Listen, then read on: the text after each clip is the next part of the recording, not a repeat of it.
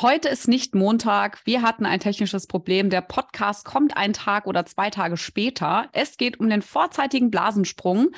Und da möchten Rike und ich heute aus dem Nähkästchen plaudern. Erstens aus eigenen Erfahrungen und äh, natürlich Rike mit ganz viel medizinischem Background, ähm, wie wir es auch von ihr kennen. Wir möchten ähm, mal schauen, was eigentlich der vorzeitige Blasensprung ist, ob das immer was mit einer Frühgeburt zu tun hat, äh, wie man das erkennt und was dann auch so passiert, wenn man einen Blasensprung hat. Also wie geht es dann ab in der Klinik, ähm, was muss gemacht werden, was erwartet euch da und ich würde deshalb sagen, herzlich willkommen und einen wunderschönen wunderschönen guten Abend um 21 Uhr, liebe Rike. Hallo und herzlich willkommen beim Mama Academy Podcast, deinem Podcast für ein ganzheitlich gesundes und erfülltes Mama-Leben. Wir sind Rike, Katharina und Nicole, eine Ärztin, zwei Mamas und drei Yogalehrerinnen. Zusammen möchten wir dich mit unserem Wissen aus dem Bereich Medizin, Yoga, Coaching und Ernährung bei der größten Transformation deines Lebens unterstützen – als Mamas und Frauen ist es unser Herzensprojekt, dich in deine volle Kraft zu bringen. Hallo meine Liebe, ich freue mich, dass wir heute vorzeitiger Blasensprung 2.0 aufnehmen. 2.0. Ähm, äh, ja, wie das so ist, ne, äh, mit der Technik, wir haben das ja schon immer wieder, äh, dass dass wir danach schlauer sind und dass es dann doch irgendwann mal immer zu Problemen führen kann. Und ähm, wir sind aber jetzt mit noch mehr Wissen vollgepackt und äh, haben auf jeden Fall äh, schon bei der letzten Folge viel Spaß gehabt beim Aufnehmen und das werden wir jetzt wiederholen. Deswegen freue ich mich. Und lass uns doch einfach mal direkt starten. Du hast ja schon gesagt, aus unseren eigenen Erfahrungen, ähm, deine zweite Geburt ist ja gar nicht so lange her und bei dir sind ja tatsächlich beide Kinder oder beide Kinder haben sich angekündigt mit einem vorzeitigen Blasensprung, oder? Wie war das bei dir? Mhm. Ja, war es, aber ich muss mal gerade noch eine technische äh, Frage stellen. mal so kurz. Also wir mussten ja aufnehmen, weil mein Mikro abgekackt ist äh, am Wochenende. Um, aber ich habe jetzt keine Ohren, äh, keine AirPods drin. Ne? Brauchen wir die oder brauchen wir die nicht? Nee, die brauchst du nicht. Okay, super. Gut, dann machen wir einfach weiter. Also wie geht es bei mir ab? Ähm, also zwei Kinder, äh, zwei Blasensprünge, Einmal ähm, mit einem Blasensprung, der äh, sechs Wochen zu früh war, der auch wirklich tatsächlich ein richtiger Blasensprung war. Und beim zweiten Mal ein gedachter Blasensprung, der keiner war. also von daher äh, ja, was möchtest du genau wissen? An welcher Stelle soll ich ansetzen? Hau raus. Das, das mit dem, es war keiner, das, da gehen wir nachher nochmal genau drauf ein, weil so ein bisschen war es ja schon einer. Ähm, aber das, da erzählen wir dann nachher nochmal weiter. Ja, es ist ja auch ähm, Weltfrühgeborenenwoche. Ne? Und du hast mhm. ja gerade schon gesagt, ähm, dein Kleiner kam ja sechs Wochen zu früh. Dann erzähl doch mal so ein bisschen, wie war das damals bei dir ähm, bei der Geburt von deinem ersten? Wie hast du das erlebt? Den Blasensprung auch, hast du das sofort erkannt? Und ähm, wie lief es dann bei dir? Wie war es dann, ähm, wie ging das dann weiter? Ähm, also man muss sagen, also sowieso die Woche ähm, ist schon eine sehr, sehr besondere. Also immer an dem Weltfrühgeborenen Tag, also am, am 17.11., das ist für mich so, dass ich immer voller Dankbarkeit irgendwie durch, ähm, durch die Weltgeschichte laufe, weil diese Erfahrung, die man da macht, einfach schon sehr einzigartig ist.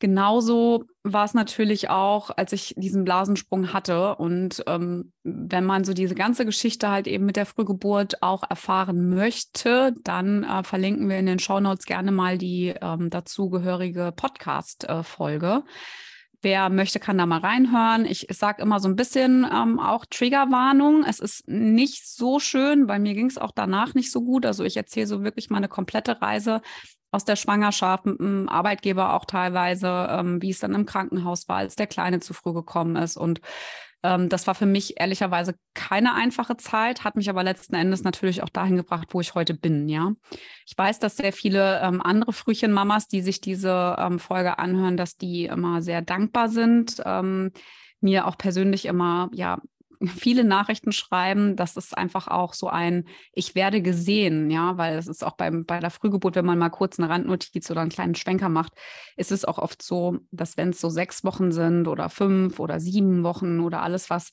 halt nicht mehr, sage ich mal, in so einen lebenskritischen Zustand übergeht, dass immer so auch teilweise abgetan wird, ja, also es ist, ist ja alles gut gegangen und etc. Und das ist aber trotzdem für viele Frauen schon ähm, sehr, sehr schwierig in so einer Situation. Vor allem jetzt auch so mit einem vorzeitigen Blasensprung, wenn das dann plötzlich losgeht und du eigentlich gar nicht weißt, was du tun sollst, dann auch noch Angst kriegst, was habe ich falsch gemacht, ähm, wie geht es jetzt weiter? Und man hat überhaupt gar keinen Plan, was einen überhaupt erwartet, wenn man dann äh, in die Uniklinik geht. Ja, und das ist eigentlich schön, dass wir jetzt diese ähm, Folge hier aufnehmen mit einem vorzeitigen Blasensprung, dass du auch mal aus medizinischer Sicht erklären kannst, was wird da gemacht und wir halt einfach mal zu so sprechen, wie war das bei uns so, ne, was passiert. Und mhm. bei mir mhm. war es so letzten Endes, äh, ich hatte eine Gebärmutterhalsverkürzung und war, bevor mir die Blase geplatzt ist, ein paar Tage vorher, also genau vier Tage vorher, war nochmal in der Uniklinik, weil mir der Schleimfropf abgegangen war und ähm, ich bin mir bis heute immer noch sicher, dass die ganz genau wussten, dass ich relativ schnell wieder dort auftauchen werde. Also mein, mein Gebärmutter, also der Mund, äh, Muttermund war halt auch sehr, sehr weich und ähm, es war halt so, geh nach Hause, ruh dich aus, äh, isst noch eine Pizza und guck so viel Netflix, wie es nur geht. Ähm, ich hatte halt schon so ein bisschen die Schnauze voll, auch immer vom Liegen. Und ich finde, was ich auch ganz interessant finde, ist, meine Schwiegermutter war da zwischen diesem Tag und äh, dem Geburtstermin nochmal da, innerhalb der vier Tage. Und sie meinte, ich wäre rumgelaufen wie ein angestochener Puma im Käfig. Ja.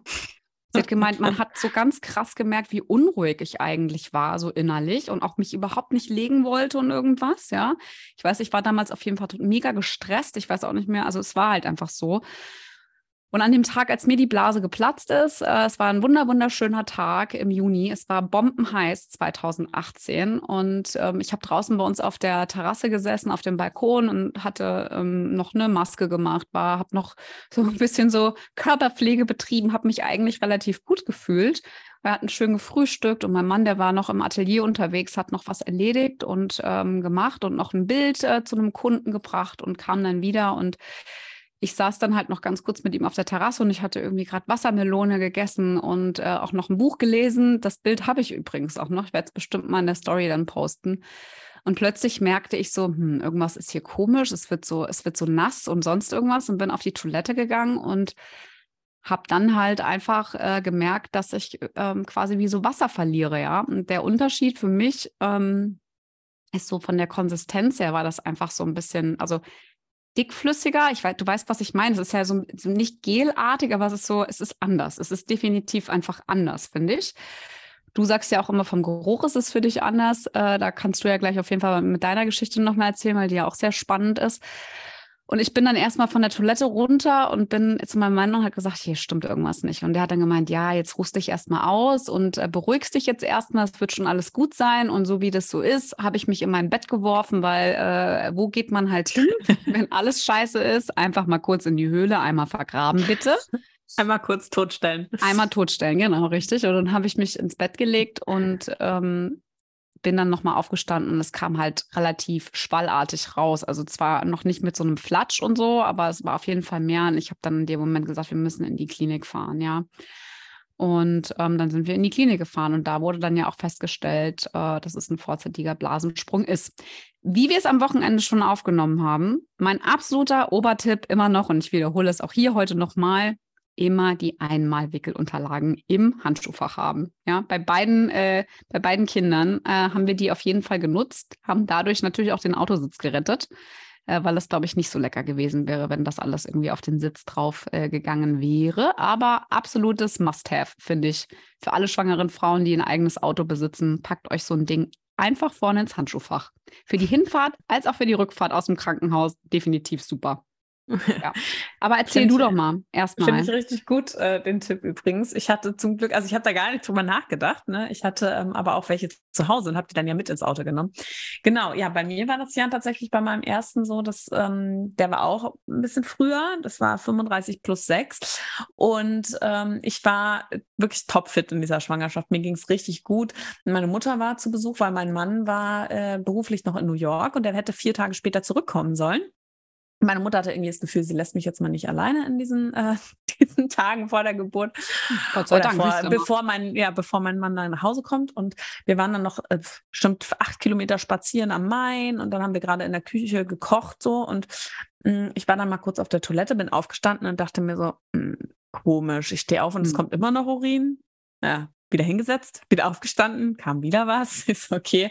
Naja, habe ich versucht so ein bisschen zu verdrängen, war dann in der Küche, habe dann auch gemerkt, hm, irgendwie als würde ich Urin verlieren. Und da habe ich völlig Panik gekriegt. Also Panik nicht, weil ich Angst hatte vor der Geburt, sondern einfach Panik, weil mein Mann nicht da war. Mhm. Habe im Kreissaal angerufen, wo ich ja auch noch gearbeitet habe zu der Zeit. Meine Hebamme war zum Glück gerade im Dienst. Ähm, und ich war schon angefangen zu weinen. Ne? Ich war völlig aufgelöst, emotional, scheiße, weil ich dachte, das ist jetzt echt richtig scheiße. Mhm. Und sag, ich glaube, ich habe einen Blasensprung. Und in dem Moment machte es nur so Flatsch in unserem Wohnzimmerboden. Und ich habe nur gesagt, nee, ich glaube nicht, ich habe einen Blasensprung. Ich habe einen Blasensprung. Und äh, ja, und dann war eigentlich bei mir echt erstmal emotionales Game Over.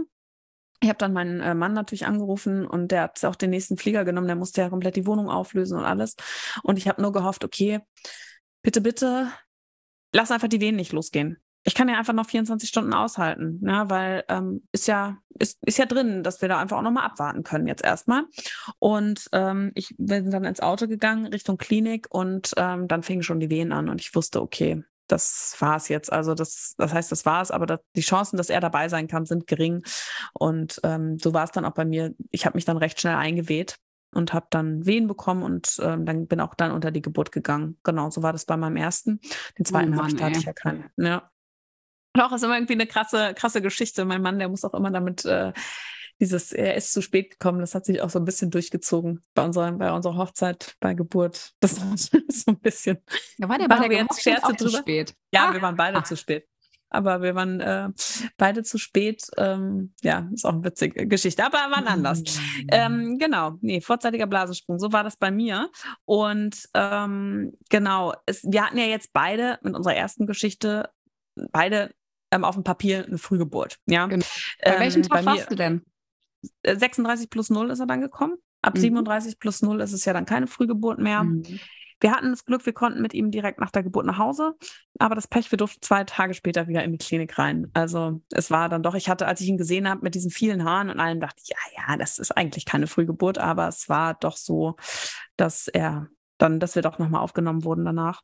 Mhm. Ähm, genau, aber es hört sich ja jetzt so ein bisschen so an, ne? als wäre ähm, ein Blasensprung immer mit einer Frühgeburt verbunden. Aber bei deinem zweiten Baby war es ja zumindest auch ein ähm, die Vorblase, die geplatzt ja. ist. Also ich, was, was so der Unterschied ist, also äh, mit dem Großen war ich bei 34 plus 1, ähm, war ich ja in der Klinik und mit der Kleinen, oh, jetzt musst du mir wieder auf die Sprünge helfen. 37 ich glaube, es 6. war so, ja, oder 38,0. Also ich würde sagen, so knapp zwei Wochen vor Termin. ich glaube, es war 37 plus 6 an dem Tag. Ich war auf jeden Fall in der 38. Woche und ich war einfach nur total happy. Also als wir da ja in die 37. reingerutscht sind, war ich ja einfach mega happy und habe das ja echt hardcore gefeiert, dass es keine Frühgeburt mehr ist. Ne? Also ich meine, habt ihr ja noch einen Blumenstrauß mit in, in die Praxis gebracht. Hm. Ich, äh, ja, das war ganz, ganz ähm, gut. Aber ja, auch da dachte ich, ich hatte, habe einen Blasensprung, weil ähm, Also im Geburtsbericht, den könnt ihr euch auch anhören, wenn ihr Bock drauf habt. Ähm, da erzähle ich auf jeden Fall deutlich mehr. Aber ich bin morgens aufgewacht und dachte auch, hm, ich verliere jetzt hier immer irgendwas. Und ich bin auf die Toilette gegangen. Und ich meine, wir wissen ja auch, dass wenn Babys dann irgendwie so liegen und so eine Blase sich nicht mehr so gefühlt vollständig entleeren muss oder will, ja, dass wenn man sich nochmal ein bisschen anders bewegt, dass da vielleicht nochmal irgendwie ein bisschen Urin rausfließt. Aber ich habe halt irgendwie andauernd irgendwie Wasser verloren, ja. Und ähm, was ich da gemacht habe, ist, dass ich ja einfach mal einen pH-Test gemacht habe und dann auch noch mal schön gegoogelt habe, ähm, bei welchem Wert ähm, oder welche Farbe das Ding haben muss, wenn es Fruchtwasser hat. Und das war ja dann auch äh, tief dunkelblau. Und das war auch der Grund, warum ich dich dann ja angerufen habe und ähm, hm. dann gesagt habe, hier, was, was muss ich tun? Muss ich jetzt unbedingt in die Klinik? Äh, kann ich noch zu Hause bleiben? Äh, muss ich mich jetzt wuschig machen und kann ich zu Hause bleiben und kann gucken, was passiert und so? Aber ähm, von dir als auch von meiner Hebamme kam mir der Tipp, ruf zumindest im Kreissaal an und schau. Ja, das Problem an dem Tag war nur, dass der Kreissaal aus allen Nähten geplatzt ist und ich versucht habe, eine Dreiviertelstunde alle drei Minuten im Kreissaal anzurufen und keiner ans Telefon gegangen ist, weil die Leitung dauerhaft besetzt war. Ja, ja krass weshalb wir uns dann auf den Weg gemacht haben, ja, bevor dann halt irgendwie was anderes ist, ähm, dass wir halt einfach in die Uniklinik fahren, alles abklären lassen, ja, gucken, ob mit der Kleinen alles in Ordnung war. Und äh, mhm. eigentlich waren wir da, also ich war total entspannt. Das war halt so der Unterschied zwischen der ersten und der zweiten. Beim Großen hatte ich halt total die Panik, habe halt mega Rotz und Wasser geheult, als ich dahin gefahren bin. Und bei der zweiten haben wir noch Fotos gemacht im Aufzug, sind eigentlich hin, haben noch unsere Nachbarn getroffen, als wir aus dem Haus sind und so von wegen, ja, geht los und so, ne? Irgendwie so, es war irgendwie so, so ein komplett anderes Ding, weil ich wusste, okay, wenn ich wieder nach Hause komme, habe ich auf jeden Fall mein Baby im Arm, ne? Mhm. Und ich bringe mhm. auch mein Baby mit nach Hause. Also es war total anders. Aber ja. letzten Endes, und da willst du ja darauf hinaus, auch mit der Frage, ähm, ist es ja so gewesen, dass ich dann gar keinen äh, Blasensprung in dem Sinne hatte mit einem Flatsch, sondern dass ich so eine Vorblase hatte und deswegen äh, Fruchtwasser ja. verloren habe. Ja, es kann also zum einen sein, dass sich wie so ein kleines Bläschen mit Fruchtwasser nochmal gefüllt hat, was dann einfach bei am Ende der Schwangerschaft oder bei starken Kindsbewegungen oder so einfach aufgehen kann, ja, durch den Druck dann. Und dann merkt man irgendwann unter der Geburt, oh, da ist ja doch noch eine, eine, eine Fruchtblase, ne? Mhm. Ähm, und wo man gar nicht unbedingt mit rechnet. So war es ja auch bei dir, die dann ja auch geöffnet wurde. Das heißt, man weiß das ganz sicher. Es kann aber auch manchmal sein, dass, so stelle ich mir das vor, ne, wenn da so ein kleiner, ganz kleiner Ritz nur so drin ist und das wird abgedichtet durch den Kopf. Ja, das habe ich auch schon ne? gedacht, ja, ja. Dass das dann im Endeffekt gar nicht äh, sich wirklich entleert und dann ne, ja theoretisch auch wieder wie so zukleben kann, so ein bisschen. Ne? Das haben wir ja tatsächlich manchmal bei so ganz, ganz frühen Blasensprüngen, wo man eigentlich denkt, also wo das Kind noch gar nicht lebensfähig wäre, so 17., 18. Woche, dass wenn man da wirklich Glück hat, dass das ähm, sich wieder schließt. Mhm. Ja, und die wieder Fruchtwasser aufbauen können. Ja, also deswegen ist es ähm, super unterschiedlich. Aber wir können ja mal noch mal drauf eingehen, ähm, wie erkennt man denn einen Blasensprung? Weil das ist ja auch immer so eine Frage, die ich als Ärztin oft gestellt bekommen habe, die wir aber auch schon ab und an über Instagram gekriegt haben dass sich Frauen oft unsicher sind oder auch in der Klinik, wenn die Frauen angerufen haben, erinnere ich mich auch noch dran, wenn ich im Dienst war. Manchmal bin ich dann auch im Kreis ans, ans Telefon gegangen, dass die dann immer gefragt haben, ja, ich bin mir so unsicher, ist das denn jetzt ein Blasensprung? Und ähm, wir waren ja bei unseren ersten beiden total sicher und ähm, du hast es ja auch kurzzeitig, dass du gedacht hast, hm, äh, okay, ist das jetzt einer oder nicht? Und da hast du ja schon gesagt mit der pH-Messmethode, dass man da schauen kann, wie, welchen pH-Wert hat denn das Fruchtwasser beziehungsweise dieser Ausfluss, der da rauskommt. Und da ist eben der Unterschied, dass der, der Urin eben einen pH-Wert von 6 hat und das Fruchtwasser einen pH-Wert von 7 hat. Und ähm, bei mir ist auch noch so krass gewesen, also ich habe das extrem empfunden, dass es einfach ganz anders gerochen hat. Also mich hat das wirklich so ein bisschen an einen Spermageruch erinnert. Was halt auch damit zusammenhängen kann, dass da auch Prostaglandine drin sind im Fruchtwasser, wie es eben im Sperma auch ist. Also das hat einfach anders gerochen. Und dein, du hast es vorher nochmal, um es zusammenzufassen, ja auch gesagt, dass diese Konsistenz so ein bisschen anders war. Ne? Also ich werde, das wären auch so meine, meine Tipps, wenn ihr da draußen euch dann doch irgendwie unsicher seid. Und das, was wir auch beide gesagt haben, dieses, man steht auf, es kommt wieder was. Ja, man sitzt mal wieder oder liegt eine Zeit lang. Genau, man steht auf und es kommt wieder was. Ja, das ist ja dann schon nochmal komisch, wenn man sonst die ganze Zeit kein Urin verloren hat und dann auf einmal an einem Tag bei jeder Bewegung Urin verliert. Deswegen, ähm, das wären so, so die Dinge, wo man das ganz gut erkennen kann, auf jeden Fall. Und wir sind auf jeden Fall ja, also beide immer ein großer Fan davon, wenn dein, dein intuitives Gefühl dir sagt, hier stimmt irgendwas nicht oder irgendwas ist anders als sonst, immer abklären lassen. Und selbst wenn du äh, dann die Bestätigung bekommst, ey, es ist alles okay und es ist, du kannst wieder nach Hause gehen, es ist auch fein.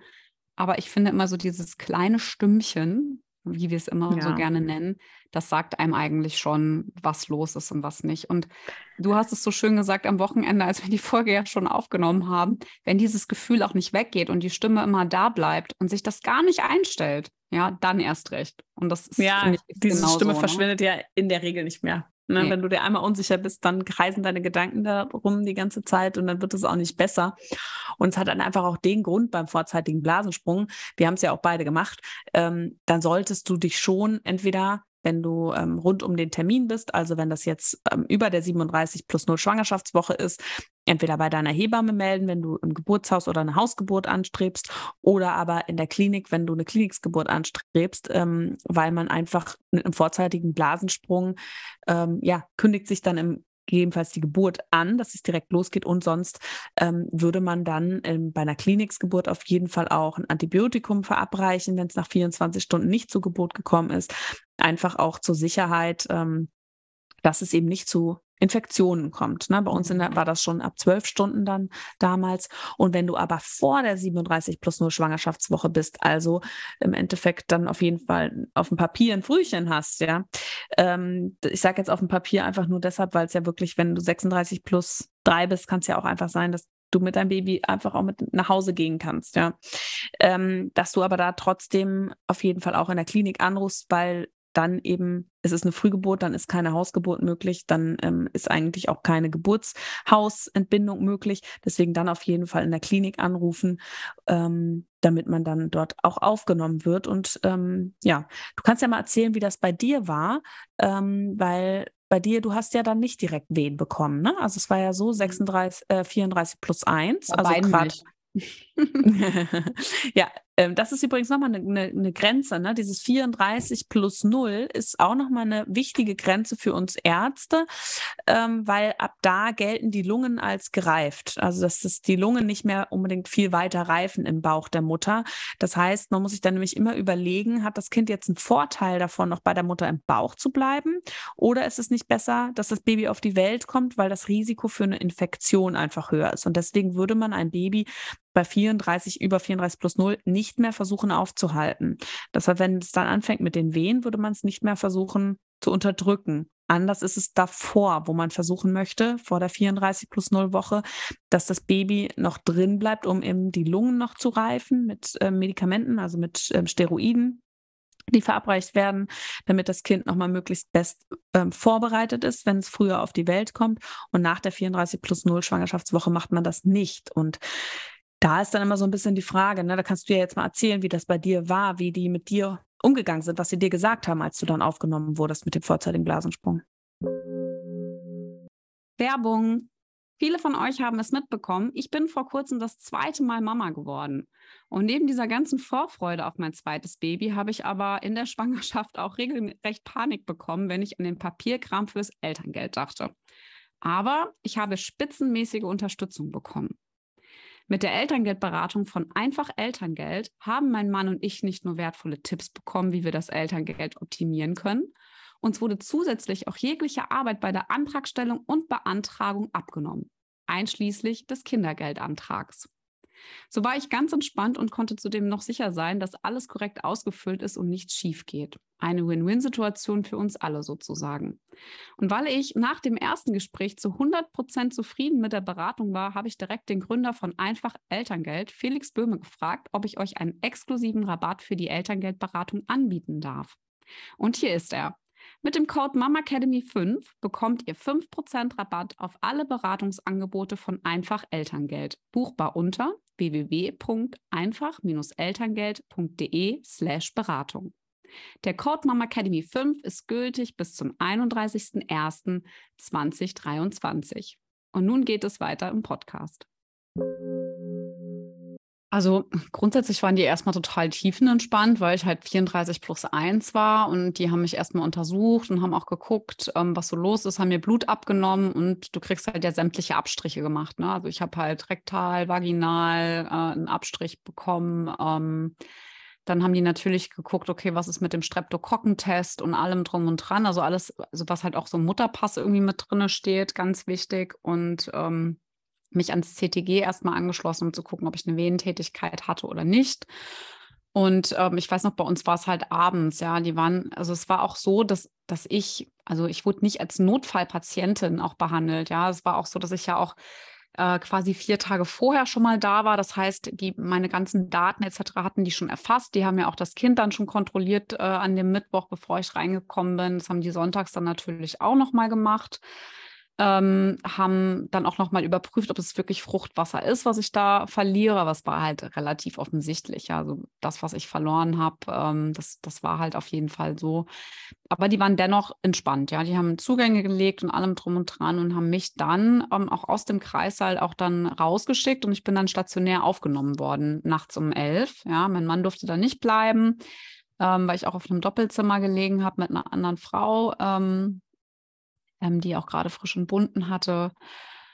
Und ähm, der ist dann nach Hause gegangen und das ist so, dass die wirklich, also jeden Tag noch versucht hätten, rauszuzögern. Ja, wenn, wenn ich jetzt irgendwie noch ein paar Tage sozusagen in Anführungszeichen trocken liegend äh, liegen, liegen bleiben hätte können mit dem Baby, ähm, dann hätten die das auf jeden Fall durchgezogen. Ähm, und zwar hätten sie dann einfach mehrfach halt eben meine Blutwerte kontrolliert, ob sich Entzündungswerte einstellen etc. Und dann einfach auch, wenn ähm, es jetzt, sage ich mal, nicht gut gewesen wäre, dann auch eingeleitet, wenn ich nicht selber Venen bekommen hätte. Aber bei mir in dem Fall war es dann so, dass ich morgens ab 4 Uhr nachdem ich einfach die ganze Nacht nicht geschlafen habe und mir ganz furchtbare Vorwürfe gemacht habe, damals zu dem Zeitpunkt auch, dann ähm, auch angefangen habe, starke Periodenschmerzen, also quasi wie periodenartige ähm, Beschwerden halt einfach zu bekommen. Und morgens um acht haben sie mich dann ans CTG drangehängt und hatten das Ganze so, glaube, 30 Sekunden dran und haben dann schon gesagt, sie können ihren Mann rufen, ja, der soll bitte kommen. Und dann, ähm, ja, sind halt eben die Wehen dann auch irgendwie, ähm, haben sich dann eingestellt und um eins sind wir im Kreissaal und um 15 irgendwas war der kleine Mann dann da. Ja, also es mhm. hat sich mhm. dann von alleine ergeben. Ähm, wie ich es auch am, am Wochenende in unserer Aufnahme schon gesagt habe, auch absolut ähm, für mich im Nachgang auch okay, dass es passiert ist, weil meine Nabelschnur einfach so ultra kurz war, dass mein Sohn mit seinem Kopf unterhalb meines Bauchnabels nur liegen konnte. Also ich hatte eine sehr, sehr kurze Nabelschnur. Das stand sogar auch im Geburtsbericht mit drinne. Ähm, und da, ja, wie das so ist, meine Hebamme meinte dann auch, wer weiß, ähm, wofür das gut war, dass er zu früh gekommen ist, weil wenn sowas halt, ähm, sage ich mal, wenn er noch ein bisschen größer gewesen wäre, hätte ja auch vielleicht was ganz anderes passieren können unter der Geburt. Und ähm, ja, deshalb, so war das bei mir, ne? Also bei, mhm. bei dem mhm. kleinen, ja. bei dem kleinen Mann damals. 34 yes. plus 2 war er dann da und ähm, sehr agil. Er durfte dann auch 20 Minuten bei uns bleiben nach Geburt, weil er einfach sich die Seele aus dem Leib geschrien hat. Man könnte meinen, er würde es heute nicht mehr tun. Nein, nein. Also der hatte auf jeden Fall sehr viel Lebensenergie und hatte äh, definitiv schon äh, sehr viel Elan und Energie, die er heute auch schon hat. Und ähm, ja, so war das. Mhm. Ja, ist krass. Also eben, das ist ja häufig einfach doch auch ein, ein Zeichen, dass die Geburt losgeht mit dem vorzeitigen Blasensprung. Also man sagt wirklich, dass ungefähr über die Hälfte der Frauen innerhalb von einer Woche ihr Baby dann auf die Welt bringen nach dem vorzeitigen Blasensprung. Ne? Ich meine, da sind natürlich auch viele Reifgeborenen mit dabei. Aber ähm, immerhin ähm, drei Prozent aller Schwangeren haben einen frühen vorzeitigen Blasensprung, also vor der 34. Schwangerschaftswoche, was ich schon gar nicht so wenig finde. Mhm. Und ähm, dann ähm, nach der ähm, 34. sind es immer noch 6 Prozent. Und zwar zwei Drittel der frühgeborenen Kinder werden mit einem vorzeitigen Blasensprung machen sich mit einem vorzeitigen Blasensprung bereit, sage ich mal so. Ne? Also das sind schon relativ hohe Zahlen. Und ich finde es jetzt ganz spannend, dass Sie bei dir gesagt haben, ja, wir warten da einfach mal ab. Das haben wir bei uns damals in der Klinik nicht gemacht. Ja, das ist ja ungefähr zeitgleich gewesen. Also ein Jahr später war das ja dann bei dir. Ähm, aber das ist einfach super individuell. Also ähm, auf wo auch immer du hinkommen solltest, wenn das bei dir der Fall sein sollte nach der 34. Woche, kann das eben auch sein, dass, ähm, dass es anders läuft, als jetzt bei uns das gesagt wurde. Ne? Also bei der Kata jetzt zum Beispiel. Also man soll eigentlich den Leitlinien nach den Frauen anbieten, dass man das noch hinauszögert, ja, ähm, wenn alles in Ordnung ist. Wenn du jetzt aber aufgenommen wirst, hatte Katha ja schon erzählt, dann wird erstmal ein CTG geschrieben, geguckt, ob es Wehen gibt. Gegebenenfalls wird nochmal nachgeprüft, ob es auch wirklich ein Blasensprung war. Im Ultraschall kann man ja mal die Fruchtwassermenge bestimmen und dann gibt es noch einen Test, ähm, wo man gewisse ähm, Proteine, Enzyme nachweisen kann ähm, in diesem Ausfluss, die wirklich nur im Fruchtwasser vorkommen, dass man das nochmal bestätigen kann mit dem ähm, vorzeitigen Blasensprung. Und dann wird eben Blut abgenommen und eine stationäre Aufnahme erfolgt. Also man geht dann wirklich nicht mehr nach Hause mit dem vorzeitigen Blasensprung. Da gibt es auch Studien, die das dann auch nochmal unterlegt haben, dass es wirklich gefährlich ist, wenn man nach Hause geht, wegen der Infektionsgefahr. Und ähm, man ist dann einfach auch so ein bisschen überwacht. Ne? Das heißt, selbst wenn die Wehen noch nicht losgehen, werden regelmäßig CTGs geschrieben und es wird dann auch immer wieder nach den Blutwerten geguckt. Auch das ist individuell. Es kann sein, dass jeden Tag Blut abgenommen wird, in manchen Kliniken vielleicht nur alle zwei Tage. Ja, und bei uns ähm, war es so und bei dir ja dann auch, ähm, nach 24 Stunden wird, spätestens nach 24 Stunden wird ein Antibiotikum gegeben, damit man einfach nochmal das Baby ähm, vor Infektionen, aufsteigenden Infektionen schützt, weil ja eben ein Loch sozusagen in der Fruchtblase entstanden ist, wo jetzt auch keiner eindringen könnte. Und wenn das aber alles in Ordnung ist, dann ist es so, dass man den Frauen auch anbieten kann, eben nicht einzuleiten. Wir haben aber in der Regel nach 24 Stunden eingeleitet. Aber das, ne, das kann man eben, das kann besprochen werden mhm. und sollte eigentlich zumindest angeboten werden. Genau, das nochmal so dazu, wie das so läuft. Und der Unterschied jetzt, wenn es ein wirkliches Frühchen ist vor der 34. Woche, auch dann natürlich stationäre Aufnahme ähm, in, einem, in einem Level 1 Klinikum. Also da wird wirklich geguckt, auch welches Klinikum kann denn auch die Frühchen versorgen. Und auch ähm, ne, der Kreissaal ist darauf eingestellt. Und da wird dann auch nochmal geguckt, ne, gibt es Keime, ähm, ne, Vaginalabstriche, gibt es etwas, was die mögliche Ursache dafür war, dass es einen Blasensprung gibt und können wir das noch behandeln? Und dann wird natürlich versucht, dass das Baby so lang wie möglich drin bleibt, auch immer unter ähm, Kontrollen die ganze Zeit. Und es wird halt eben diese Lungenreifung dem Baby verabreicht. Das ist eine Spritze, die zweimal wiederholt wird innerhalb von 24 Stunden, die die Mutter bekommt. Und dadurch werden die Lungen des Babys gereift.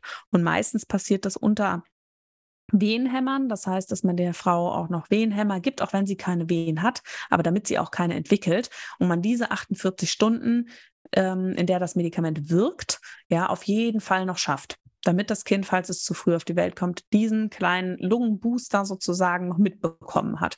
Das ist nochmal so der Unterschied, äh, was denn dann passiert, wenn man einen vorzeitigen Blasensprung hat. Genau. Ich hoffe, das war jetzt verständlich. Aber ähm, ja, das sind so, das sind so harte Grenzen, die wir einfach auf dem Papier haben, ne? wenn das dann vor der, vor der 34. ist oder vor der 37. Schwangerschaftswoche. Mhm. Genau. Also ich kann auf jeden Fall sagen, ähm, also bei uns, bei mir war das jetzt mit der, mit der Kleinen war das jetzt so, sie hätten 24 Stunden später mir ein Antibiotikum gegeben und bei dem Zeitpunkt, ich glaube, war das so, das war ja auch alles gut, die Kleine war ja auch schon riesig und allem drum und dran, hätten sie mir nochmal 24 Stunden gegeben ähm, und hätten mich dann erst eingeleitet. Aber ich kann mir wirklich durchaus vorstellen, dass das einfach äh, aufgrund auch der ähm, sag ich mal, des Zeitpunkts einfach auch schon war. Ne? Ich war ja dann schon fast 38, 39. Woche. Und meistens, ja, hat, hat dann ja auch funktioniert. Ja, es hat ja bei mir dann einen halben Tag gedauert. Ähm, oder am Ende vom Tag habe ich mich dann ja eingeweht sozusagen. Und dann ist die Kleine ja auch nachts dann schon da gewesen. Also von ja. daher. Was ja schon auch nochmal dafür spricht, dass es irgendwie ein vorzeitiger Blasensprung war. Muss man ja, ja irgendwie auch nochmal sagen. Du, aber ich, wir hatten ja, ja, eh schon, wir hatten ja beide, wir haben ja beide gesagt, an dem Wochenende und weiter komme ich nicht. Und ähm, ich glaube schon, also das wäre schon gut gewesen. Ich glaube, der einzige Unterschied wäre halt so dieser gewesen, ich hätte das gerne eher zu Hause noch ein bisschen anders erlebt. Ja, so für mich mhm. nochmal in Ruhe und nicht den ganzen Tag da am Klinikum durch die Gegend zu rennen. Ja. Und immer wieder in den Kreißsaal zu müssen und irgendwie sowas halt. Also, ja, das aber ist nicht ankommen, ne? Ja, Kleiner Spoiler für unsere vorletzte Podcast-Folge. Genau. Einfach mal reinhören. Ne? Es kommt immer anders, als man denkt. Also jetzt nicht ja. negativ, ihr könnt euch das anhören. Es ist definitiv bei dem äh, Geburtsbericht von der Kleinen ist keine Triggerwarnung notwendig, ja. Das ist ähm, eine ganz andere Geschichte gewesen und äh, war auch alles super und alles gut. Genau. Aber ich hatte gerade eben noch eine Frage und zwar kam mir gerade, äh, vielleicht kannst du noch mal so zwei, drei Gründe nennen, warum man eigentlich einen vorzeitigen Blasensprung bekommen kann. Also in der Regel ist es nicht, werden wir nie herausfinden, warum es zu einem vorzeitigen Blasensprung gekommen ist. Das erstmal vorweg. Ne? Und ähm, kann man auch nicht sagen, auch wenn du damals gesagt hast, ich hatte so ein schlechtes Gewissen und ich ähm, Ne, mir ging es so schlecht, ist es trotzdem so, dass man nicht sagen kann, ja, wenn jetzt eine Frau viel Stress hat, dann hat sie einen vorzeitigen Blasensprung. Ne? Also, mhm. oder dann kriegt sie ein. Was tatsächlich mal sein können, sind Keime, also Infektionen, die wirklich ähm, dann dazu führen, dass es ähm, zu einem vorzeitigen Blasensprung kommt. Ja, ähm, äh, es ist tatsächlich ein, ein, Risikofaktor in Anführungsstrichen, aber wenn man schon mal einen vorzeitigen Blasensprung hat in einer vorangegangenen Schwangerschaftswoche, dann hat man auch ein höheres Risiko. Ähm, aber so, das sind eher Risikofaktoren. Ne? Das ist jetzt nicht so, dass das auf jeden Fall die Ursache sein muss. Es ist schon, ja, eigentlich ähm, meistens nicht nachvollziehbar, ne? dass, ähm, das, warum es zum vorzeitigen Blasensprung kommt, ähm, außer jetzt solche Infektionserkrankungen die das eben aus, ausführen können. Fällt mir eigentlich gerade dazu ein, haben wir ja schon mal noch eine andere Podcast-Folge zu aufgenommen, ähm, bei der es um eine Angst vor der erneuten Frühgeburt äh, ging. Die können wir auch noch mal ähm, mit in die Shownotes packen. Mhm. Als auch ähm, schön bei Insta nochmal teilen, weil das passt eigentlich hervorragend dazu. Ne? Da gehen wir auch nochmal auf den pH-Wert ein, auch auf die Selbsttests zu Hause. Ich meine, da hast du mich ja regelmäßig kontrolliert. Ich habe zu Hause immer wieder mal geguckt, um wirklich auch auszuschließen, dass ich äh, eine Infektion ähm, habe oder dass eine entsteht. Ja, mhm. ähm, das ist auch was, finde ich, was man super cool zu Hause machen kann und letzten Endes ja auch der Grund war, warum ich überhaupt so einen pH-Streifen noch zu Hause hatte, ne, zum Testen. Ja, das ist echt ganz spannend. Es gibt eine Studie ähm, aus Tübingen, wo Frauen sich immer regelmäßig den pH-Wert gemessen haben und man konnte damit tatsächlich die Frühgeburtsrate nochmal um ein Prozent senken. Mhm. Ähm, weil die Frauen dann frühzeitig gemerkt haben, wenn die Vaginalflora aus den Fugen geraten ist und konnten dann gegen agieren. Da muss ich jetzt aber auch nochmal sagen, was ich jetzt wieder ganz neu auf einer Weiterbildung gelernt habe, ist, dass es wirklich um Infektionserkrankungen gibt, die vor der 20. Schwangerschaftswoche auftreten. Das wohl scheinbar die Keime oder die Infektionen, die in der späten Schwangerschaft äh, kommen, da keine Risikofaktor mehr haben, dass man deswegen eigentlich auch zurückhaltender sein sollte mit Antibiotikagaben. Aber das ist jetzt, äh, das sprengt jetzt hier den Rahmen. Das sind so die neuesten medizinischen Empfehlungen. Und ich weiß immer noch aus der Klinik, bis sowas dann im Klinikalltag umgesetzt wird, dauert das noch richtig lange. Also mhm. ich denke, mit dem, was wir dir hier heute gesagt haben, sind wir top aktuell, was es, ähm, wie das Vorgehen in den Kliniken ist. Und ähm, wie gesagt, eine wirklich Ursache, wo man sagen kann, dass deswegen hast du einen vorzeitigen Blasensprung ne, gibt es jetzt bis auf Infektionen eigentlich nicht, wo man auch ja immer nur vermuten kann, dass es die Ursache ist. Es gibt halt einige Risikofaktoren. Ne? Also man weiß, dass Raucherinnen oder Alkohol in der Schwangerschaft, dass das ähm, das Risiko erhöht, dass natürlich ähm, Fruchtwasseruntersuchungen in der Schwangerschaft, eine Gebärmutterhalsverkürzung, vaginale Blutung in der Schwangerschaft, dass die das Risiko erhöhen, dass man vorzeitigen Blasensprung hat, auch Übergewicht und ähm, wenn man sich fehlernährt in der Schwangerschaft. Aber das sind eben eher Risikofaktoren in meinen Augen als Ursachen auf jeden Fall. Mhm. Schön. Super. Ja, ich, ich glaube, wir haben wieder viele Infos äh, zusammengetragen und ähm, wir werden auf jeden Fall die anderen zwei Podcast-Folgen noch mit untenrum rein verlinken und freuen uns natürlich, wenn du uns auch auf Instagram folgst. Da werden wir diese Woche auch noch einiges teilen zum Thema vorzeitigen Blasensprung und auch nochmal zum Thema Frühgeburt. Wenn du das noch nicht tust, dann schau gerne vorbei at die.mamacademy. Und wenn du gerne noch mehr medizinische Wissen rund um die Schwangerschaft haben möchtest und dich gemeinsam mit uns auf deine Geburt vorbereiten möchtest, dann ist vielleicht unser Gesund durch die Schwangerschaft Online-Kurs etwas für dich. Wir haben da verschiedene Module, also eins zum Beispiel eben die medizinische Aufklärung, wo du viel über das Thema Thema Schwangerschaft, aber auch Geburt erfährst und ähm, unsere große Säule Mindfulness, wo du mit uns einen gesamten Yogakurs in der Schwangerschaft machen kannst, je, nach deinem Befinden, ähm, viel über das Thema Meditation und auch Atmung lernst und ähm, tatsächlich auch schauen kannst, wie du deine eigenen, deine, deine körperlichen Beschwerden der Schwangerschaft auch mit Yoga lindern kannst. Wenn dich das interessiert, auch den Link werden wir dir unten in die Show Notes packen. Und ansonsten, wenn dir unsere Podcast-Folge gefallen hat, freuen wir uns natürlich immer, wenn du uns ein eine positive Bewertung dalässt bei iTunes oder bei Spotify. Das Ganze kostet dich fünf Sekunden deiner Zeit und du machst uns damit eine riesengroße Freude. Kata, ich wünsche dir auf jeden Fall einen wunderschönen Abend und ich freue mich, wenn wir morgen wieder direkt telefonieren werden. Oder uns sogar sehen. genau. Gute Nacht. Bis bald. Gute Nacht. Bis dann. Ciao. Tschüss.